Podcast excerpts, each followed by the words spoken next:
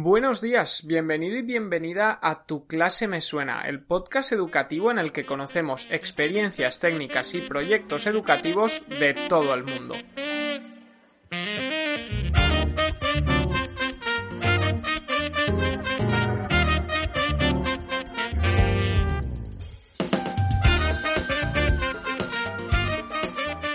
Hola, ¿qué tal? ¿Cómo estás? Comienza aquí el episodio número 87 del domingo 27 de diciembre del 2020. En plenas navidades estamos y bueno, desde aquí, desde Son Proyecte, esperamos que, que estéis disfrutando, que estéis descansando y que estéis pasando un buen tiempo con vuestros seres queridos hasta donde podemos con esta pandemia, ¿no? Así que que desde aquí lo primero, nuestros más eh, y mejores deseos para todos y todas vosotras. Ahora, nosotros queremos seguir eh, durante las Navidades, queremos seguir trayendo buenas prácticas y qué mejor que hacerlo con Tony Solano que es quien nos visita hoy. Eh, Tony es el director del IES Bobalar y nos va a hacer un recorrido por todo el instituto en el que vamos a conocer cómo se ha ido construyendo estos cimientos de este, de este IES y que al final con este trabajo, con sus peculiaridades, se ha convertido en un ejemplo para muchísimos otros centros. Pero antes de ir con la entrevista a Tony, queremos recordaros que en Son Proyecte tenemos una serie de tutoriales en nuestro canal de YouTube y que también podéis encontrar en nuestra página web eh, que sería sonproyecte.com barra recursos barra tutoriales. Y hoy destacamos ya que viene el segundo trimestre, ya que muchos y muchas de vosotras eh, estaréis y, entre los que me incluyo yo planificando este segundo trimestre, eh, destacamos hoy cómo planificar una ABP, un aprendizaje basado en proyectos que lo podéis ver, es, es, muy cortito, dura 13 minutitos y en él intentamos explicar cómo podemos organizar, cómo podemos planificar un aprendizaje basado en proyectos de una manera general. Obviamente después cada clase, cada materia, cada área tendrá sus particularidades y con nuestros alumnos también tendremos que adaptarlo. Pero ahí tenéis una buena guía eh, para comenzar y hacerlo. Si ya sabéis, si queréis eh, aprender esto y otras muchas cosas en sonproyecte.com barra recursos barra tutoriales tenéis esta serie de vídeos. Y ahora sí, sin más demora, os dejamos con la entrevista a Tony que se la va a realizar nuestro compañero Javi. Esperamos que os guste y os aporte. Hola, hola Isaac, buenos días, ¿qué tal? Pues hoy estoy con una de esas personas emblemática, trabajadora y además ocupa un cargo súper importante. Es el director eh, director de uno de los centros más eh, singulares de la provincia de Castellón, como es el IES Bopalar. Estoy con Tony Solano. Buenos días, Tony. ¿Cómo estás? Buenos días. Gracias a vosotros por, invitarme a este podcast. Bueno, muchísimas gracias por habernos recibido. Eh, sabemos que tu tiempo es algo difícil de encontrar ahora mismo y bueno, que nos guardes unos pequeños minutos, pues estamos más que agradecidos. Y bueno, sin más preámbulos, vayamos a la acción. ¿Qué vienes a contar hoy? Hoy vamos a hablar del propio, del centro donde, estás eh, ejerciendo y además como director, que es el IES Bobalar. ¿Qué es el IES Bobalar y sobre todo cuándo nace y cómo o cuándo pasa a convertirse en un IES CAES? Bueno, el IES Bobalar es eh, un instituto que nace en el año 2000 ha ido ocupando diferentes ubicaciones, eh, en la mayoría de años provisional. Estuvimos en una zona, la mayoría del tiempo que estuvimos, estuvimos en el antiguo cuartel y de Castellón.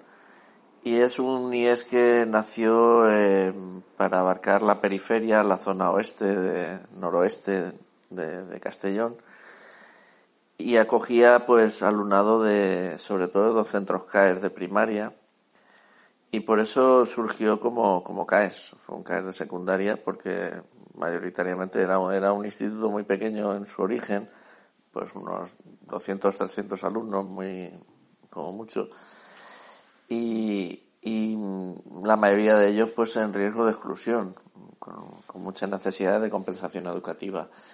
El instituto fue creciendo, empezaron a, asumimos eh, otros coles eh, como adscritos Y, durante bastante tiempo estuvimos esperando que se, que se construyera el, instituto nuevo. Hubo un movimiento bastante importante de, de las familias y los vecinos para que, para que se inaugurase, pero se demoró bastantes años, por lo menos nueve años más tarde de lo previsto, lo cual nos mantuvo allí en, en el cuartel un poco en una situación de precariedad, ya de precariedad por ser CAES y ya de más precariedad por, por estar en, la situación que estábamos. Eso, por un lado, fue bastante negativo para los alumnos, hay que decirlo, pero por otro lado nos dio esa, esa singularidad de, que va en la S de CAES, de centro singular, en la que tuvimos que convivir con la, con la diversidad de una manera bastante intensa y que cuando en el año 2010 se construyó el nuevo, el nuevo Hierbo Balar eh, en el Raval Universitari, en una zona de crecimiento de la ciudad, ya muy cerquita de la Universidad Jaume I, pues eh, ese carácter de centro singular los, lo tuvimos, lo mantuvimos y, y aunque ya la parte, digamos, de alumnado compensatoria eh, empezó a ser minoritaria, se normalizó un poco la situación sociofamiliar del alumnado, pero mm, ya digo, seguimos manteniendo la, ese espíritu que, dio origen al Bobalar y sigue siendo un centro muy familiar, un centro donde nos conocemos todos, donde eh, hay un, trato muy cercano y ahora actualmente somos un centro ya bastante grande, 750 alumnos, 800 perdón, 80 profesores y, y, mantenemos, ya digo, esa, esa idea de que somos un centro acogedor y, multicultural eh, con muchísima diversidad, pero, pero muy rico.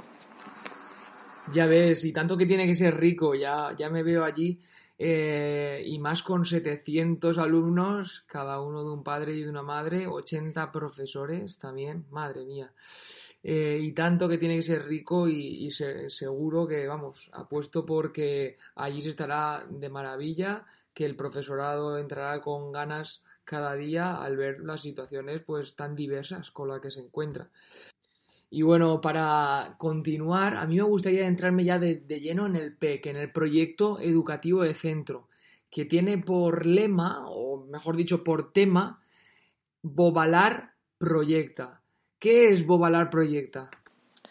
Bueno, pues como comentaba, eh, el centro, esta singularidad de, tener muchísimo alumnado compensatoria, eh, nos hizo también replantearnos eh, los proyectos educativos de centro ya que durante mucho tiempo hemos sido un centro con muchísimo fracaso escolar. Hemos tenido una pirámide de, fracaso escolar exagerada con, con, bueno, alrededor de seis grupos de primero de la ESO, de los que solo llegaban tres grupos a cuarto y, y en los que solo llegaba un grupo a segundo bachiller, con lo cual ese fracaso escolar y ese abandono escolar era, era eh, pues un poco vergonzoso, aunque no fuese solo eh, digamos, atribuible al centro, sino, sino al entorno, ¿no? En muchos casos. Pero ya digo que ese, ese, esa singularidad del alumnado y del perfil socioeconómico del centro nos hizo replantearnos cuando entramos en, en la dirección en el año 2016 el, eh, qué, qué, podíamos aportar o qué podíamos hacer eh, para, para revertir esos cambios, ¿no? para revertir esas esa tendencia que, hacía que hubiese tanto fracaso en el centro y que, bueno, que, no pudiéramos salir adelante como un centro normalizado, ¿no? Y una de las iniciativas fue el, poner en marcha Bobalar Proyecta. Bobalar Proyecta lo que venía era a, dar un paraguas metodológico a muchas de las acciones que ya veníamos haciendo bastantes profesores eh, en cuanto a el aprendizaje basado en proyectos, el trabajo interdisciplinar y, el, sobre todo pensar más en las competencias que en los criterios de, exclusivos de cada asignatura. Por tanto, ahora proyecta más que un, un, proyecto educativo de centro, es una especie de, de un paraguas metodológico, ¿no? Un, un, está por un lado un seminario permanente de formación que, que da soporte formativo y da apoyo a aquellos profesores que se animan a trabajar por proyectos.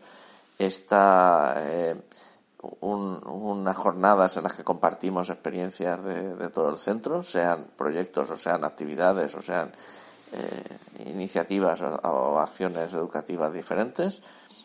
Y luego, pues, eh, está toda esa, digamos, ese hacernos ver afuera, no, no solo en las redes, sino también eh, en la ciudad, ¿no? Eh, participar en, en, en, Castelló Ciudad Educadora, en la Semana de los Proyectos, eh, hacer visible todo lo que se hace en el aula, hacerlo visible fuera, ¿no?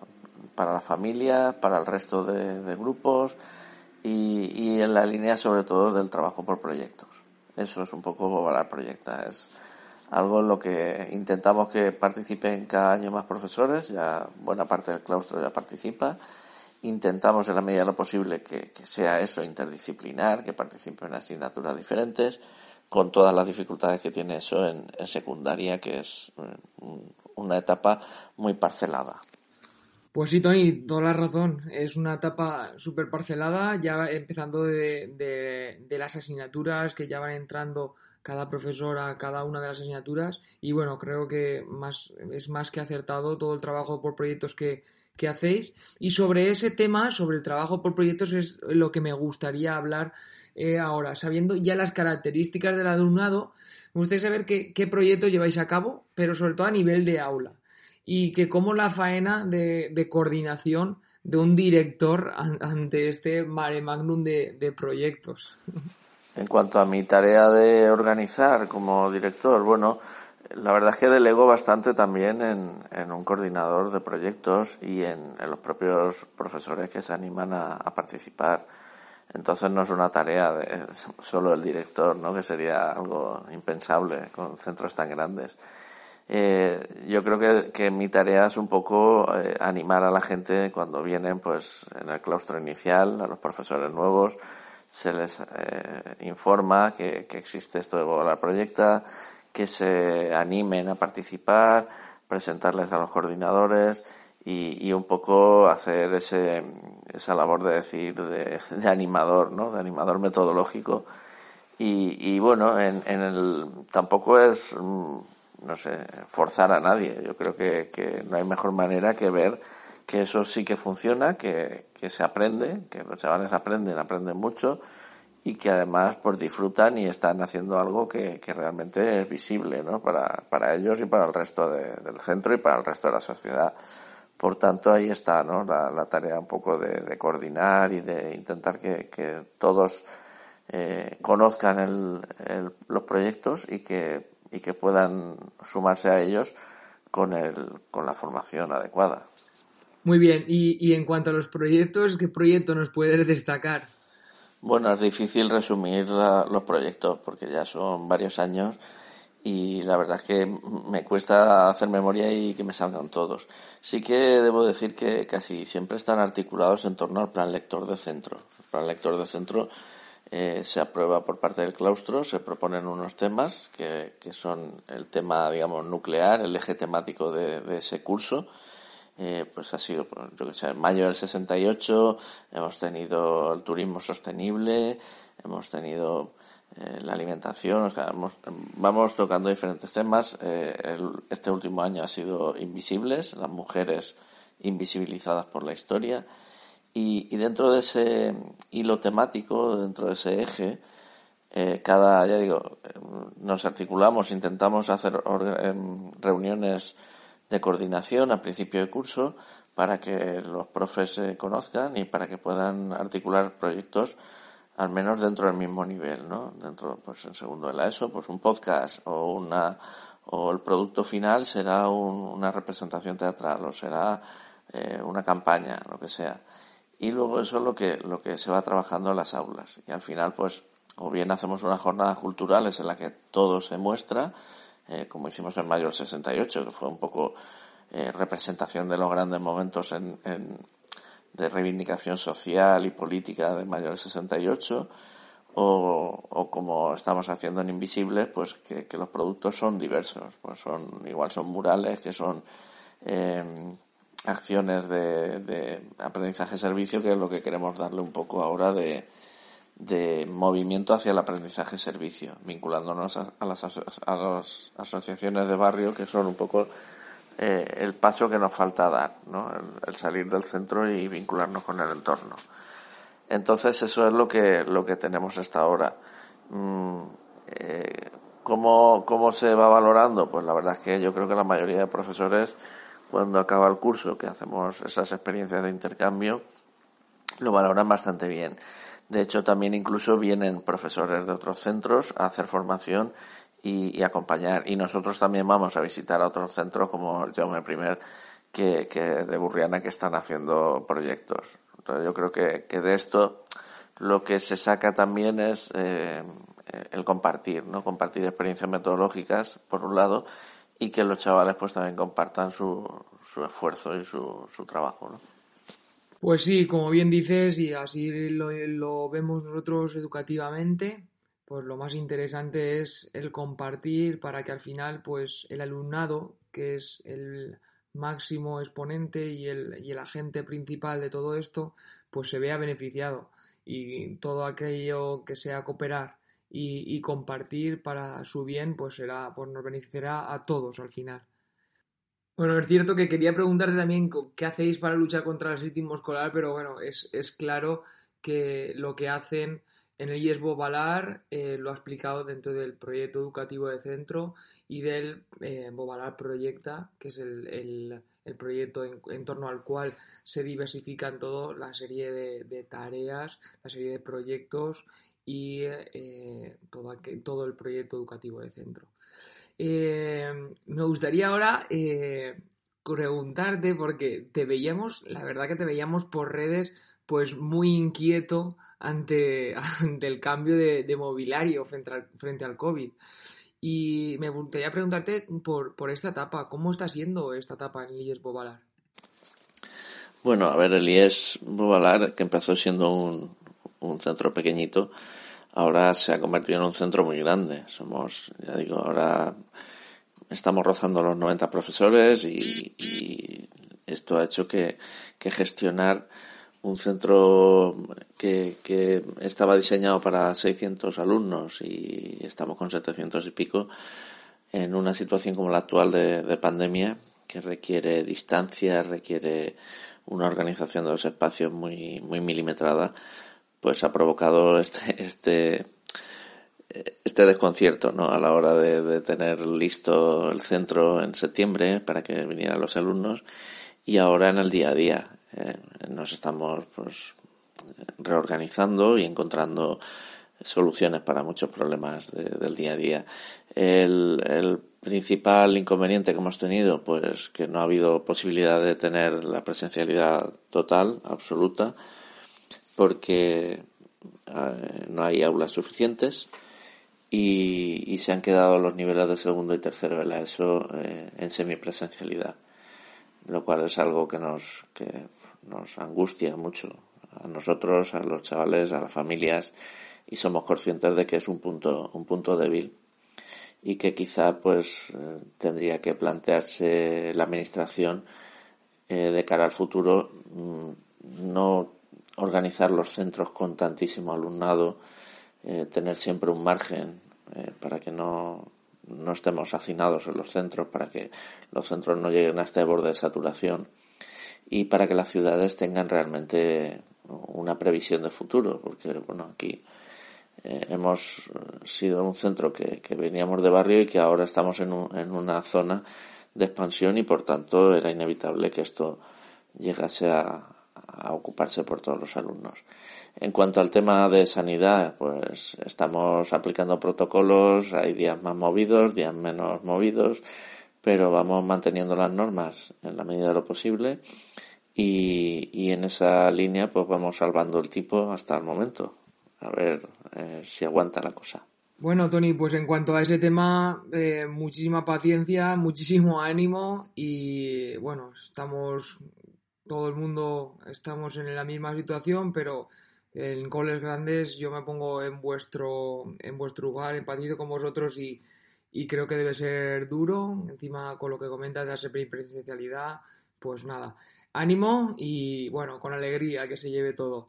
Y con alegría es como, como quiero terminar también, como solemos eh, terminar, y es que, que cuentes una anécdota, una anécdota de, que hayas tenido en clase, en el centro, sabemos que eres profesor de lengua y literatura, eh, como quieras, eh, como gustes. Bueno, las anécdotas yo creo que las vamos contando a veces en las redes, lo que se puede contar, porque no, no todo se puede contar. ¿no? Pasan mil cosas al día y es imposible contarlas todas, algunas de ellas muy, muy divertidas y otras realmente terroríficas. ¿no? Es, es la grandeza de la educación, ¿no? que trabaja con, con personas, con seres humanos y, hay historias em, geniales, espléndidas, pero hay historias también muy tristes, ¿no? Eh, podría contar muchas anécdotas, muchas de ellas vinculadas al aula, a los proyectos que llevamos haciendo desde hace años, a, las experiencias, por ejemplo, con los callejeros literarios que hicimos en Castellón, o, a eh, proyectos como Vamos a venderlo todo, que, tenían que hacer un, spot publicitario y surgieron anuncios muy divertidos. Pero mm, no sé, creo que de todas ellas la que más me sigue emocionando es una que, que me ocurrió con el PQPI, el, lo que es ahora la FP básica, que antes era el PQPI. Eh, chavales que, que, muchas veces están ya eh, abandonados del sistema porque no han llegado a los, a los objetivos del curso correspondiente, que han ido repitiendo, que, que están un poco al margen, ¿no? Que parece que si no se les da esa última oportunidad no van a salir adelante. Y con ello, pues me gustaba pues apuntarme a todos los proyectos que, que veíamos y porque pensaba que era algo que, les podía ilusionar y que podía aprender con ellos, ¿no? Y, era un nivel en el que decías, muy mal lo tengo que hacer si no aprenden algo, ¿no?